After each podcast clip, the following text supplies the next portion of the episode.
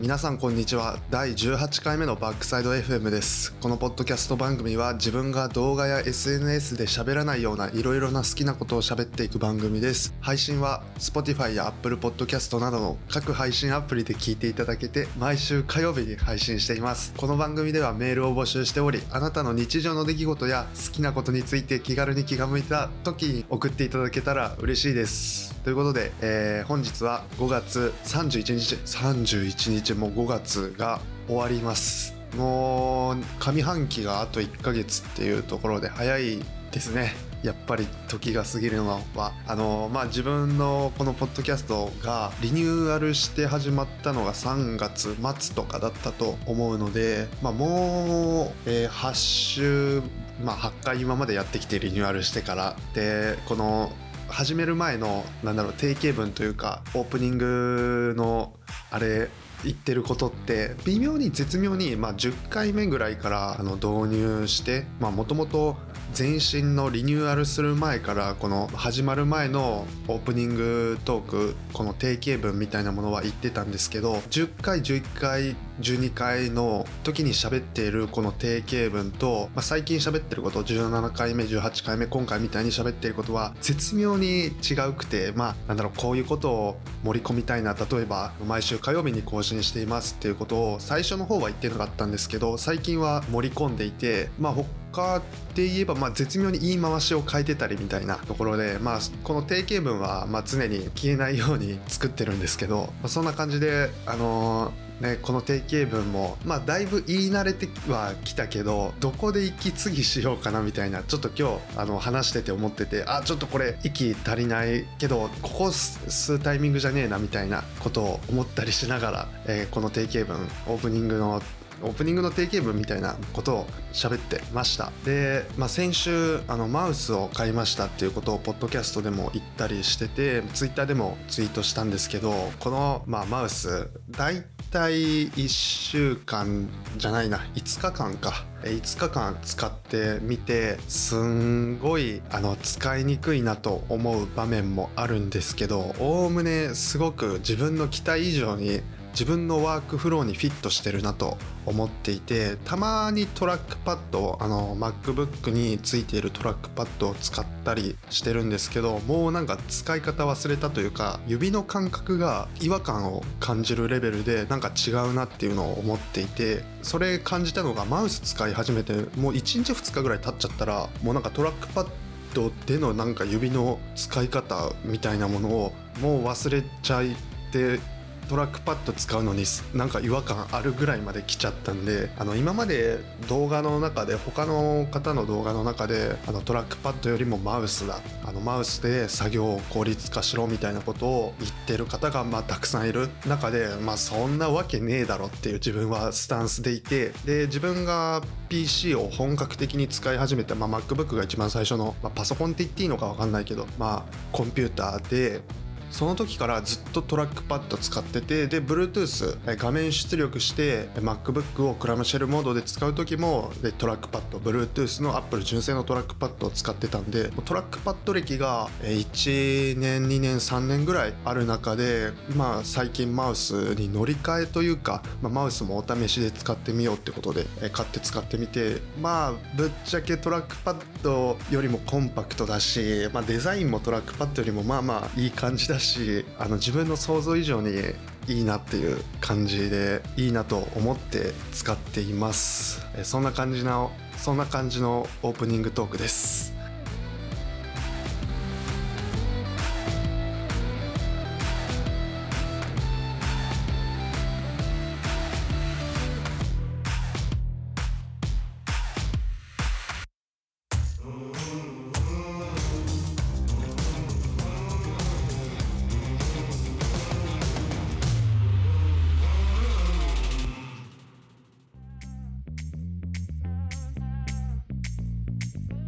ということで始まった第18回目のポッドキャストなんですけど、えー、自分が今これを収録してるのが、まあ金曜日っていうこともあって、で、明日はちょっと県外に行く用事があるしっていうところで、まあなんかふわふわしてるというか、あの、もう週末だなみたいな気分で話してるんですけど、多分これを聞いていらっしゃる方は、まあ週半ばとか、まあ週が始まったばっかみたいな方が多いと思うので、ちょっとそこのテンションとのギャップみたいなものがあると思うんですけどまあいつもと変わらないようにやっていきたいと思います。ということで今回何を話していこうかなと思って先週かな先々週かなあのツイッターで自分のツイッターで、まあ、Adobe Creative Cloud を解約するか自分の年収を7万円上げるか、まあ、どうしようみたいなツイートをしたんですけど、まあ、このツイートの意図ツイートの裏でいろいろ思っていることが、まあ、自分が Adobe Creative Cloud を契約していてこの Adobe Creative Cloud って、まあ、Adobe のソフトが使えてかつあの iCloud, iCloud じゃないかクラウドの容量が100ギガついてきたり Adobe フォントが使い放題みたいな Adobe のプランがあるんですけど、まあ、自分がそれをもう1年2年とかあの契約して使っていてこの Adobe の Creative Cloud って、まあ、サブスク型でたくさんプランがあるんですけど、まあ、1ヶ月とか1年単位とか、まあ、その中でこの Adobe のライトニングコスト運用していくコストっていうのを考えた時にまあ普通の月額プランでだいたい7万円かかるっていうところで、まあ、7万円って結構安くない出費。1年で7万円なんでこれがまあ1年2年3年4年とか、まあ、10年使ってたらまあ70万円なんで、まあ、や結構安くない低くない出費だなと思ってで自分は今学割で使っててまあそれその7万よりもまあ安く使えてるんですけどこの大学を卒業した後学生じゃなくなった後にまあこの Adobe のクリエイティブクラウドどうしようかなっていうのを思っていて自分がこの Adobe のソフトを使う場面っていうのは、まあ、もちろん自分の動画とかこのポッドキャストを収録しているのも Adobe のソフトで収録して編集して、まあ、書き出してアップロードしてるので、まあ、こういうところでも Adobe のソフトを使ってるしでクライアントワークというか、まあ、動画の編集をプレミアプロでしてくださいって言われることもあるのでそういうところでプレミアを使ったり、まあ、あの TikTok の動画を、まあ、制作したりすることもあるんですけど TikTok の動画はプレミアよりもファイナルカットの方がやりやすい。んで、まあ、ファイナルカットで編集していたりただ YouTube の動画っていうのはプレミアの方がやりやすいのであのプレミアでやったり編集ソフトの指定がなくても YouTube の動画はまあプレミアでやったりすることが多くてあの今まで自分が Adobe のクリエイティブクラウドを契約してからまあそういうところでクライアントワークあの動画を作ってお金をもらうみたいなところであの一応この Adobe の製品を使ってやってるんで Pay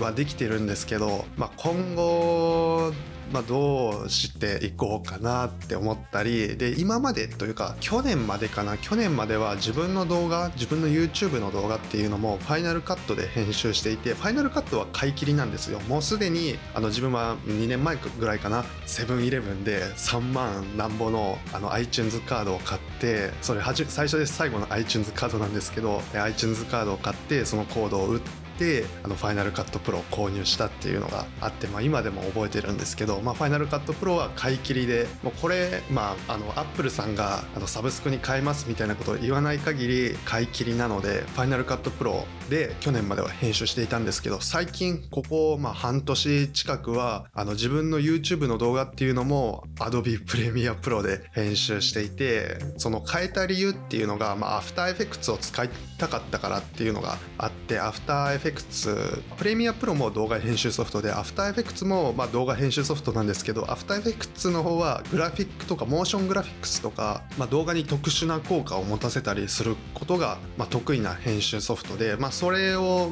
取り入れたいなって思っていたので After Effects の勉強をしてで After Effects を使っていくなら Final Cut Pro じゃなくて Premiere Pro の方がいいなっていうところで自分の編集ソフトも Final Cut Pro から Premiere Pro に乗り換えたっていうところでこの Adobe のソフトまあ最初はアンチ Adobe 製品だったんですけどその仕事で Premiere Pro を指定されるから Adobe のクリエイティブクラウドまあ契約してってっていうところなんでですけど最近ここ半年ぐらいはもう Adobe の沼から抜け出せないあのフォンサムネ作るのも Photoshop だし動画に出てくるテロップのテロップ作るのも Photoshop で作って AfterEffects でモーションつけてでそれを Premiere Pro で入れ込むみたいなことをやったりしてるのでこの Adobe の沼から抜け出せない。でこれをまあ他のソフトたちで実現しようと思えばできるんだけどまあその操作感が違うとか、まあ、やっぱり Adobe ならではのノウハウのストックとかが大量にあるのでこの抜け出せないアドビアドビワールドみたいなところだしあと最近使ってみてやっぱりアドビのソフトの有用性使いやすさ。使いやすさはまあちょっと違うかもしれないです。ですけどクオリティを底上げしてくれるなって思ったりしててまあ Adobe の沼から抜け出せないけどこの、まあ、Adobe クリエイティブクラウド契約したくないなみたいな。あの何が良くないってやっぱサブスクってっていうことが、まあ、ちょっと一番のネック、まあ、これはもう Adobe さんがすごすぎるというか、まあ、Adobe さんからしたらウハウハなんだろうけどこの Adobe のソフトがサブスクでただもうこの Adobe のソフトって業界的にはデファクトスタンダードになってるのでどこに行っても Adobe のソフト使えますか？使えますか？って聞かれたりするので使えるようになっておくのがやっぱマストだし使えて当たり前そこから何かクリエイティビティを発揮するにはなんかもう one spice 例えばアフター Premiere Pro だけじゃなくてアフターエフェクツが使えるみたいなフォトショップだけじゃなくてイラストレーター使います XD 使いますみたいな状況になっておくのがまあ理想だったりするのでまあ Adobe を契約せざるを得ないのかな。で Adobe さんからしたら既存の顧客は使ってくれるしこういうデファクトスタンダードの環境が出来上がってるから新規のお客さんも、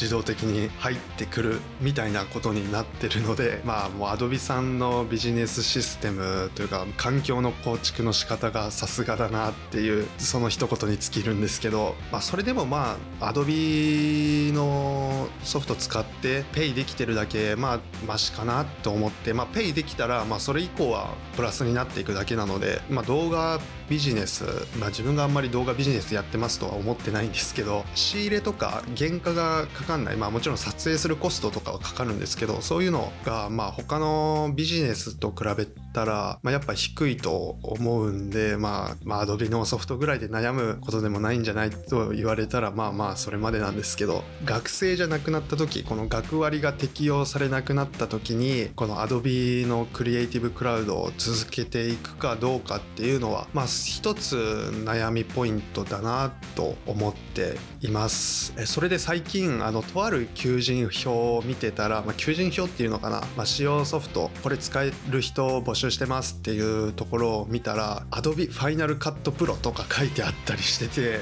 この求人作った人バカなんかな、まあ、言い方表現あれなんですけど、まあ、バカなんかなって思ってその Adobe と Final Cut Pro って全くの別物で Adobe はまあ Adobe 社 Adobe さんが作ってるソフトのことで Final Cut Pro を作ってるのは Apple さんなんで書くとしたら Apple Final Cut Pro 10とか、まあ、書くと思うんですけどその、まあ、求人票には Adobe Final Cut Pro を書ける使える人募集で簡単なソフトなのですぐ使用を覚える。未経験でもすぐ使い方を覚えることができますみたいなことを書かれていてやっぱりこの求人票は Final Cut Pro のことを言っているなっていうのは分かったんですけど Adobe Final Cut Pro っていう書いてる時点で、まあ、やっぱり分からない人からしたら、まあ、やっぱその程度の認識なんだなっていうのが、まあ、分かって今の今回のこの求人票を見て動画編集ソフトはいろいろあるけど、まあ、 Premiere Pro とか Final Cut Pro とか DaVinci Resolve とかまあいろいろあるけどまあ分かんないしちょっと有名なところの Adobe Final Cut Pro とか書いとくかみたいな感じで多分書いたんだろうなっていうまあなんか知識の薄さみたいなものがすごく分かってあとはそこまでなんかこだわりないとかちょっとよく分かんないみたいな人からしたら編集ソフトの知識なんてまあまあそんなもんなんだろうなっていうのがすごく、あのー、鮮明に分かった。相手は多分ちゃんとしたちゃんとした社会人だと思うのでちゃんとした社会人だとしても知識がない場合はまあやっぱそういう感じになっちゃうよねっていうのは今回すごく分かったなっていう。勝手に、ま、求人票たまたま見た求人票がそんな感じで書かれてたっていうところなんですけどそんなことがありました。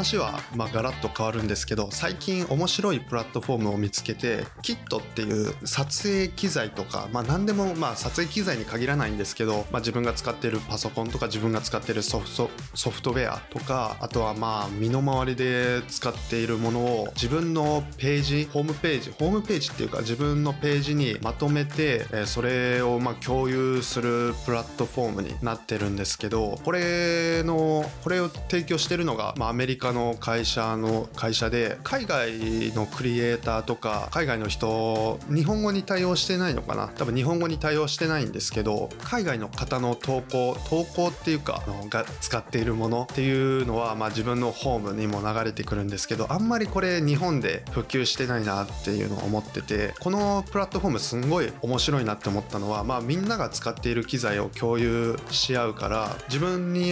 でレビューも簡単に書くことができるので、まだその人その使った人のレビューをま生で聞くことができてかつどの機材使っているのか自分の憧れのクリエイターさんが使ってるとかいうケースも出してるみたいなケースもあるので、まあ、そこで自分が使うカメラとかパソコンっていうのを選んで決めてもいいと思ったのでなんだろうもっと日本で広まってほしいなと思ったサービスの一つになります。で自分の場合は、えー、 Editing Setup と Camera Setup と My Gear っていう3つのカテゴリー3つのキットを作ってそこにいろいろ物を詰め込んだりしたんですけどまあ Editing Setup にはあの自分の PC とかモニターとかハードディスクとかソフトウェア Final Cut Pro Adobe Creative Cloud みたいなものを入れたり Camera Setup ではあの自分が使ってるカメラとかアクションカメラドローンなんかも詰め込んだりしています。で My Gear では自分が日常で使っているところこの、まあ、 Editing Setup カメラセットアップではあの、まあ、自分の撮影機材とか編集機材みたいなカテゴリーで作ったんですけどマイギアに関してはそこでは、まあ、そこでももちろん使う場合もあるけどそこでは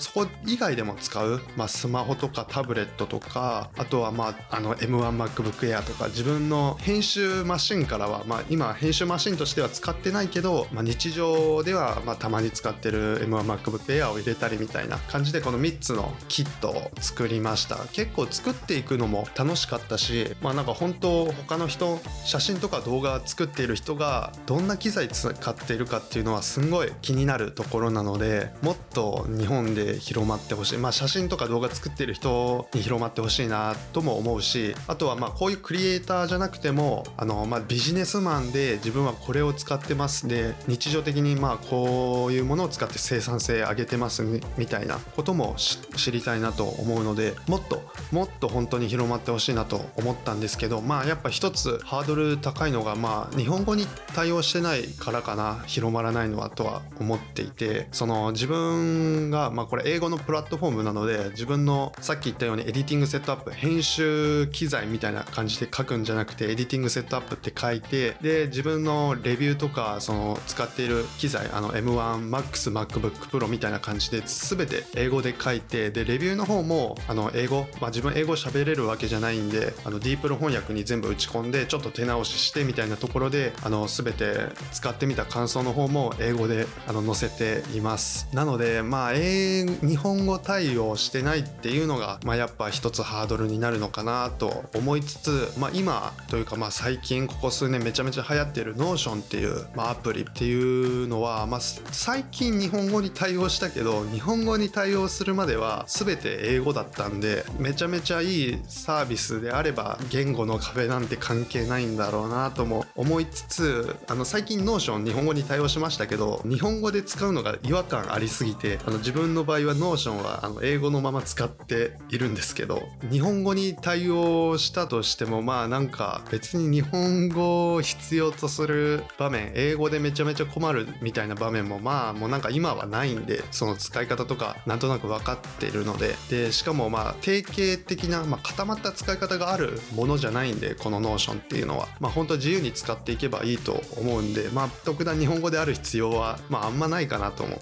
思ったりしてます。今回話したこのキットっていうプラットフォーム本当あの写真とか動画とか撮っている人はみんな使ってほしいなと思います。でそこで自分が使ってる機材自分のお気に入りの機材とか好きな機材とかをバンバン載せちゃっていいと思うのでで自分の使ってみた感想とかあとはまあ自分の表紙そのホームの表紙とかあのキットの表紙とか変えれるので、まあ、そこで自分が撮った写真とかに変えてもいいと思うし是非このキットっていうプラットフォーム使ってほしいなと思います。もっと日本で広まってほしい、ピあのフォームで流れてきた人の中であのピーター・マッキノンっていうアメリカのテック YouTuber ガジェット YouTuber っていう方がいるんですけどあこの人もやってるんだっていうのが最近思いました。まあそれぐらい結構アメリカでは人気なのかなとも思ったりしています。で Twitter とか公式ホームページもちゃんとあるので気になった方はきっとやってみてください。あなたのお気に入りのものを登録して紹介してください。